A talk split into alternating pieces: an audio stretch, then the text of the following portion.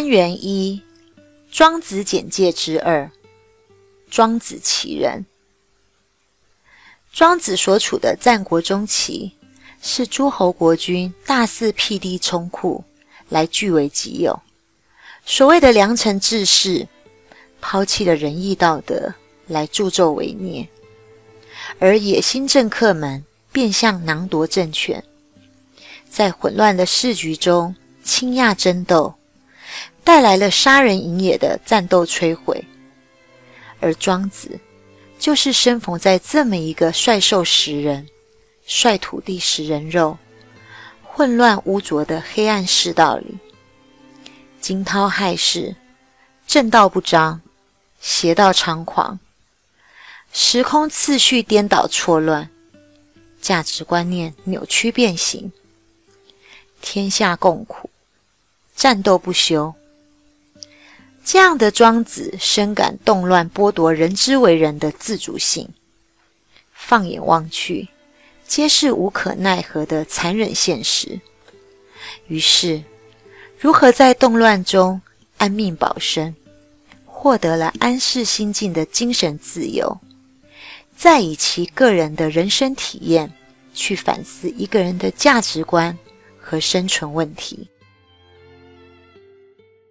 公元前四五三到二二一年的战国时代，是周天子威信扫地、韩赵魏三家分晋，一直到秦始皇统一中国，是中国历史上最为剧烈的变革时期。期间战争频仍，烽火连绵，战争成为了诸侯们行兼并利益、采争权夺利为其主要的目标。和手段，各国诸侯们为了厚植实力，大多积极的进行政治、军事、经济制度的改革，因而非常需要大量的人才。于是，宗族出身和政经地位的樊篱突破，传统思想和文化观念的禁锢解放，大批有才有能力的人。并因此而跃上了政治舞台。此外，在思想领域更是涌现了大批学士，他们著书立说，广聚徒众，立家成派，争相宣传自己的思想和主张，开创了中国思想文化史上最为活跃的百家争鸣的局势。不仅促进了思想的解放和文化的繁荣。更造就了如道家的庄子、墨家的墨翟、儒家的孟轲、荀子、名家的惠施、公孙龙这些璀璨夺目的思想家。庄子生卒年约莫在公元前三六九至二八六年之间，原名庄周，字子修，宋国蒙县人。曾经做过掌管七原的一个小官，与梁惠王、齐宣王同时，是战国中期著名的思想家、哲学家和文学家。《史记·老子·韩非列传》中记载着：“其学无所不窥，然其要归本于老子之言，故其著书十余万言，大抵率寓言也。”庄子自己说他是寓言十九。也就是十分之九都是寄寓深刻哲理的故事，来让后人用心体会。庄子是道家学派的代表人物，老子思想的继承和发展者，与老子并称为老庄，与孟子也处于同一个时代。中年以后，穷居陋巷，以织草鞋为生。虽平无立锥之地，却丝毫不为所苦。其后，楚威王想要以高官厚禄来网络人才，仍然被穷不失志、不愿意为五斗米来折腰的庄子给断然拒绝了。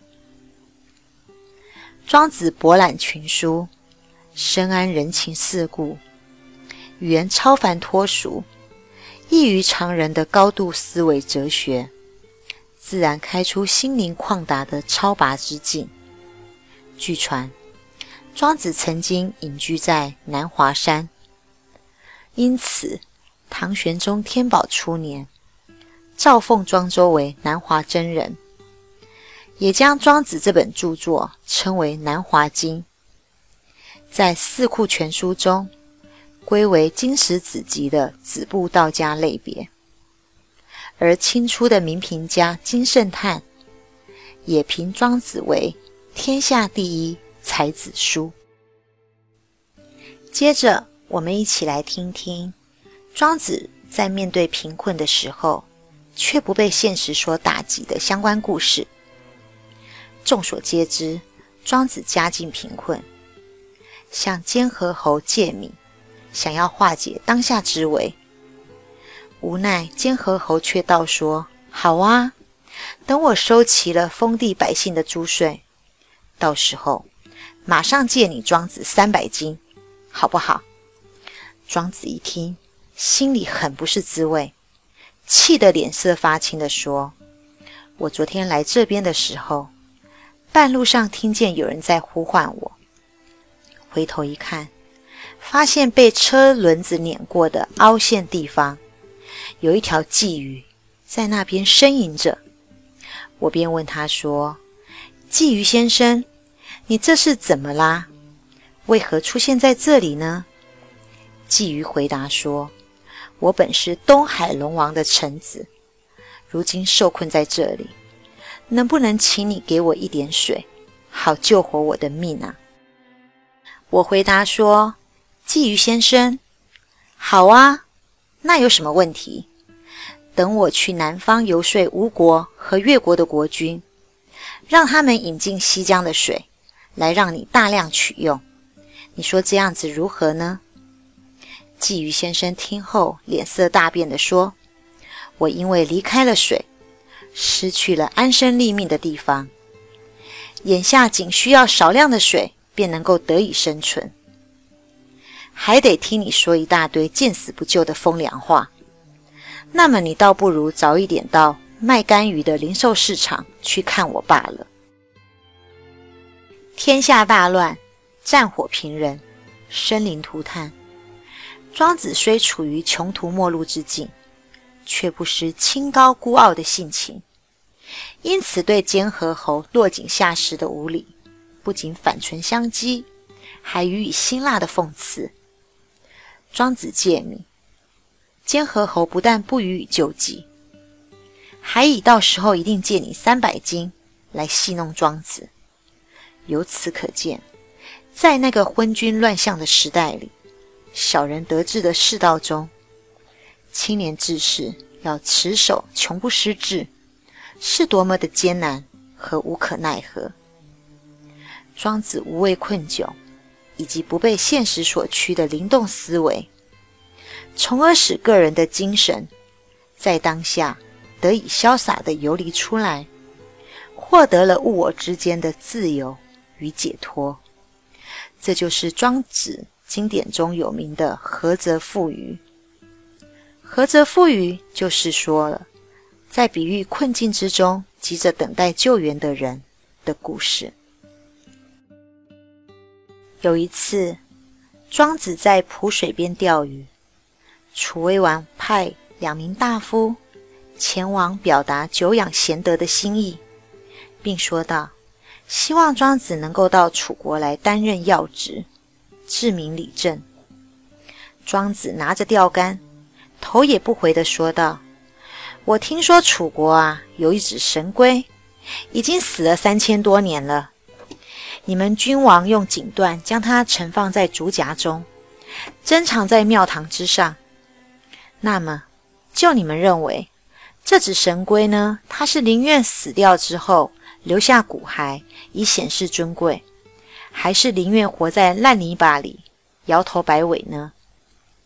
两位大夫回答说：“当然是宁愿活在烂泥巴里摇头摆尾呀。”庄子说：“既然如此。”你们还是回去吧，我倒宁可像神龟一样，在烂泥巴里面摇头摆尾呢，不为世俗所羁绊，不被名利所动摇，也不让高官厚禄来束缚自我，通过对庄子的动作、神态、语言的描摹，刻画庄子向往自由、超然物外的思想体现，不屑与传统的统治者同流合污的高尚形象，精神生命自然能够流露出一种自由、自主的充盈底蕴。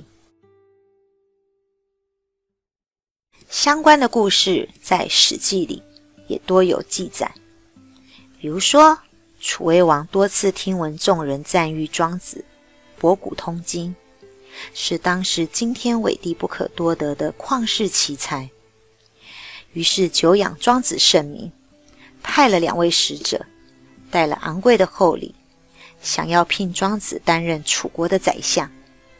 庄子听后。不禁讥笑楚国的使者，说道：“千金万两，的确是十分昂贵的聘礼。尊贵宰相更是位高权重。可你们难道没有看见祭祀天地时，公神所用的肥牛吗？杀了多年养的肥牛，让它披上文采的锦绣，抬到大庙里。就在此刻的当下，即使这条牛……”想要成为一头孤单的小猪，又岂能如愿呢？你们快快走，别在这边玷污了我。我宁可嬉戏在泥巴里，一辈子不当官，不让高官厚禄牵绊着我，来图个逍遥自在呀！千金重利，倾向尊位，是多少人梦寐可求，终身汲汲营营。又是多少人为此出卖人格、蒙蔽灵魂，甚至是铤而走险，不惜付出性命代价，仍执迷不悔。深谙因果关系的庄子认为，人生在世，就好像由于意志构中的陷入了圈套陷阱之中，伴君如伴虎，处处充斥着危机。因此，即便是单瓢履空。穷居陋巷，仍然甘于贫贱，追求自由而不愿意做官，从而快意其志而尽逍遥。最后，在唱和呼应中，我们来一块总结一下《庄子·齐人》的内容精要。战国庄子，明州蒙人，穷居陋巷。也就是穷到居住在破旧的巷子里，靠着织草鞋为生。何则富余，词穷不失志。千金重利，倾向尊位。宁快意其志而尽逍遥。现在，请听众们跟着我读两次，并以改编自儿歌的《火车快飞》来轻松寄诵，并唱出内容重点。战国庄子，明州蒙人，穷居陋巷，织草鞋为生。何则富余？词穷不失志。千金重利，倾向尊位。宁快意其志而尽逍遥。战国庄子，明州蒙人，穷居陋巷，织草鞋为生。何则富余？辞穷不失志。千斤重利，倾向尊位，宁快意其志而尽逍遥。战国庄子，明州蒙人，穷居陋巷，织草鞋为生。何者富余？词穷不失志。千金重利，倾向尊位，宁快意其志而尽逍遥。